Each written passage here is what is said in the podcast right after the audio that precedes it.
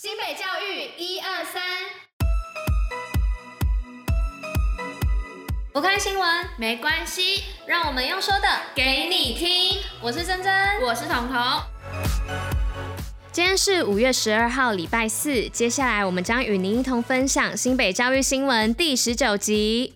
最后还有活动分享，不要错过。除了准时收听外，也要记得戴口罩、勤洗手，共同防疫。迎接双语国家，台师大与新北中学共创师培新世界。为落实推动二零三零双语国家政策发展蓝图，国立台湾师范大学与新北市立新泰国民中学、新北市立北大高级中学于五月十号举行线上双语教学公开观课，由此展现双语师资生与国高中现场教师合作的双语教学初期成果，并为接轨国际而努力。泰山基金会线上亲子讲座，一起聆听生命故事。新北市教育局与泰山文化基金会合作，共同办理线上亲子讲座，协助每位国中生及家长了解适性发展的精神，并由办理讲座增进亲子沟通，营造温馨的家庭气氛，让家长一起陪伴孩子找到适合自己的人生道路。学校停课，营养午餐气作小农和协助。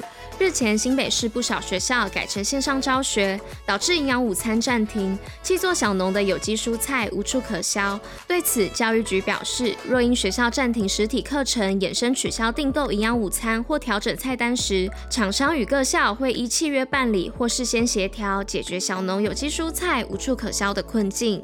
五月十二号护理师节，感谢护理师们辛劳的付出。五月十二号是护理师节，让我们一起自疫情以来尽心尽力守护全新北市每位学生健康的学校护理师们，表达心中的感谢。感谢他们一同守护学生的健康。在此，我们要向全新北各校的学校护理师们说声：您辛苦了，感谢有您。防疫基本功，新北最用功。三分钟内了解居家隔离、居家检疫、居家照护的不同。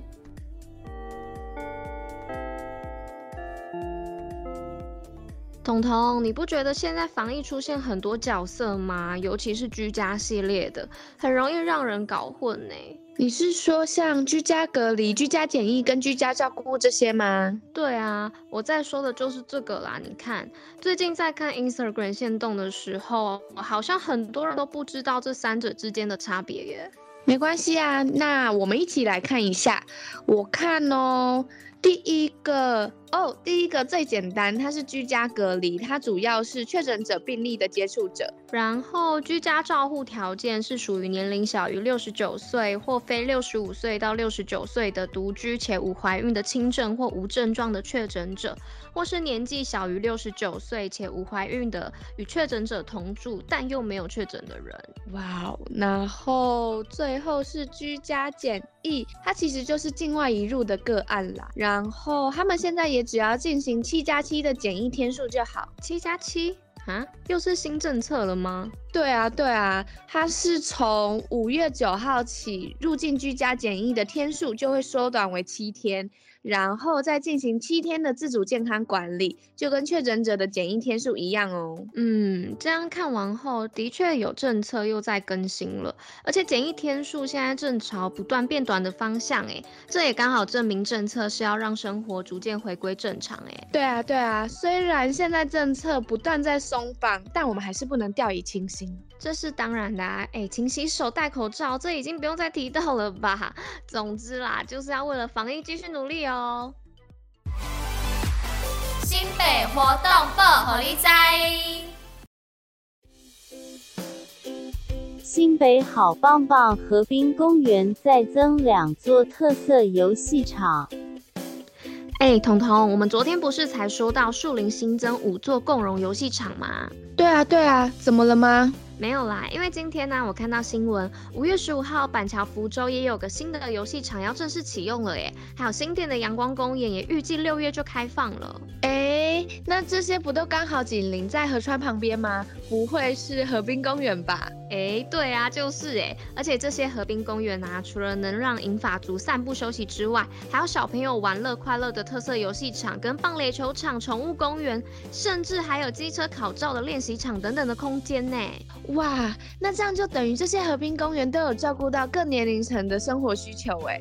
而且这些河滨公园也不会影响到疏洪道的河川防洪啊、疏浚的功能，让大家玩得安心的同时，也不用顾虑到淹水的问题。对啊，对啊，而且在二零二五年的时候，新店西野公园里的越野体验场啊，还有地景漫步道、树荫野餐草坪等设施就会完工喽。不错耶，那等完工的时候，我们就一起去看看。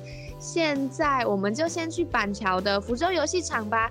刚好是五月十五号礼拜六正式启用，好啊，我们也去当首日就玩到新设施的尝鲜人吧。